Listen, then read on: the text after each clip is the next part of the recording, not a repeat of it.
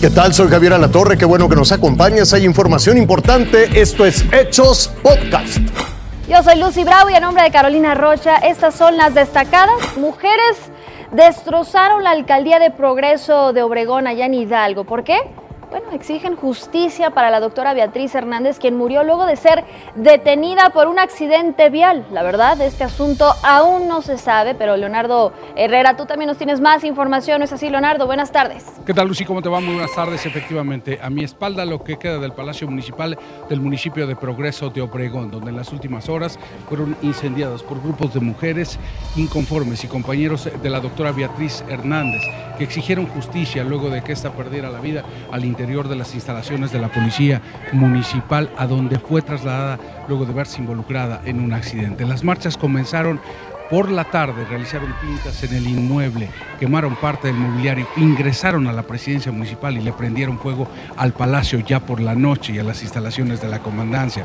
Llegaron elementos eh, de bomberos y de la Guardia Nacional para sofocarlo. Y mientras esto ocurría, en Misquiahuala, el municipio vecino, donde se encuentra recluida la directora de la Policía Municipal y seis agentes más, cuatro mujeres y dos hombres, se llevó a cabo la audiencia en donde la defensa legal se acogió al término de la duplicidad constitucional. ¿Qué significa esto? Que será hasta el próximo martes cuando el juez defina si vincula a proceso por el delito de feminicidio a la directora y a los seis agentes o decide dejarlos en libertad.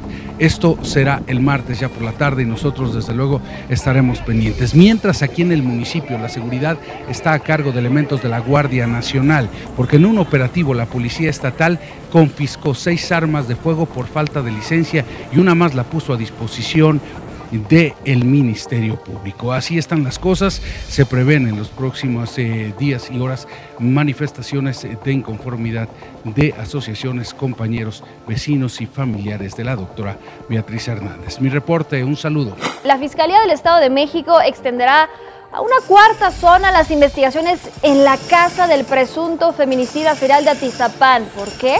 Porque hasta el momento en la casa de Andrés Filemón N se han recuperado 3.787 restos óseos correspondientes a 17 personas. También diversos artículos entre fotografías, más de 50 videocassettes, teléfonos celulares, entre otras cosas. Y un juez de control vinculó a proceso al exgobernador de Nayarit, Roberto Sandoval, por el presunto ejercicio indebido del servicio público. Esto significa que deberá cumplir prisión preventiva por lo menos cuatro meses mientras continúan las investigaciones. El exmandatario estatal recordemos, también está acusado de cohecho, peculado y operaciones con recursos de procedencia ilícita. Y al norte de Ciudad Juárez, Chihuahua, la policía municipal aseguró a 42 migrantes que estaban en un lugar acondicionado como campamento junto a un cerro. Los migrantes de Ecuador, Honduras y Guatemala son 27 hombres y 15 mujeres. Se trata del tercer aseguramiento de migrantes esta semana en Juárez, sumando 240 tan solo en tres días. Y esta fue la carambola que dos sujetos provocaron sobre la carretera federal Texcoco-Lechería en Ecatepec luego de robar una camioneta de reciente modelo. Durante su huida, los presuntos asaltantes golpearon dos vehículos, finalmente invadieron los carriles contrarios y chocaron de frente contra otro automóvil. Los responsables, por cierto, ya fueron detenidos.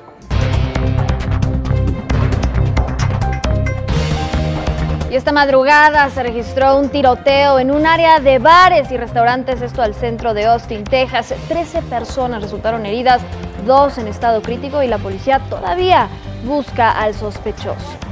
Una poderosa tormenta polar cubre a Nueva Gales del Sur, esto en Australia. Autoridades han emitido advertencias por acumulación de nieve, se prevén cortes de energía eléctrica y avalanchas. Detrás del clima invernal hay un frente frío que viaja acompañado de temperaturas de hasta 3 grados Celsius. Se vivieron momentos verdaderamente dramáticos durante el partido entre Dinamarca y Finlandia de la Euro 2020. El jugador danés Christian Eriksen se desplomó así en pleno partido, sin razón aparente, cayó inconsciente al minuto 42 del primer tiempo. Inmediatamente el partido fue suspendido. Los médicos se realizaron ejercicios de reanimación cardiopulmonar. Por fortuna recobró la conciencia y fue trasladado a un hospital donde ya fue estabilizado. Lo emotivo llegó cuando los aficionados de las dos selecciones corearon su nombre. De un lado gritaban Cristian y del otro Eriksen. Escuchemos.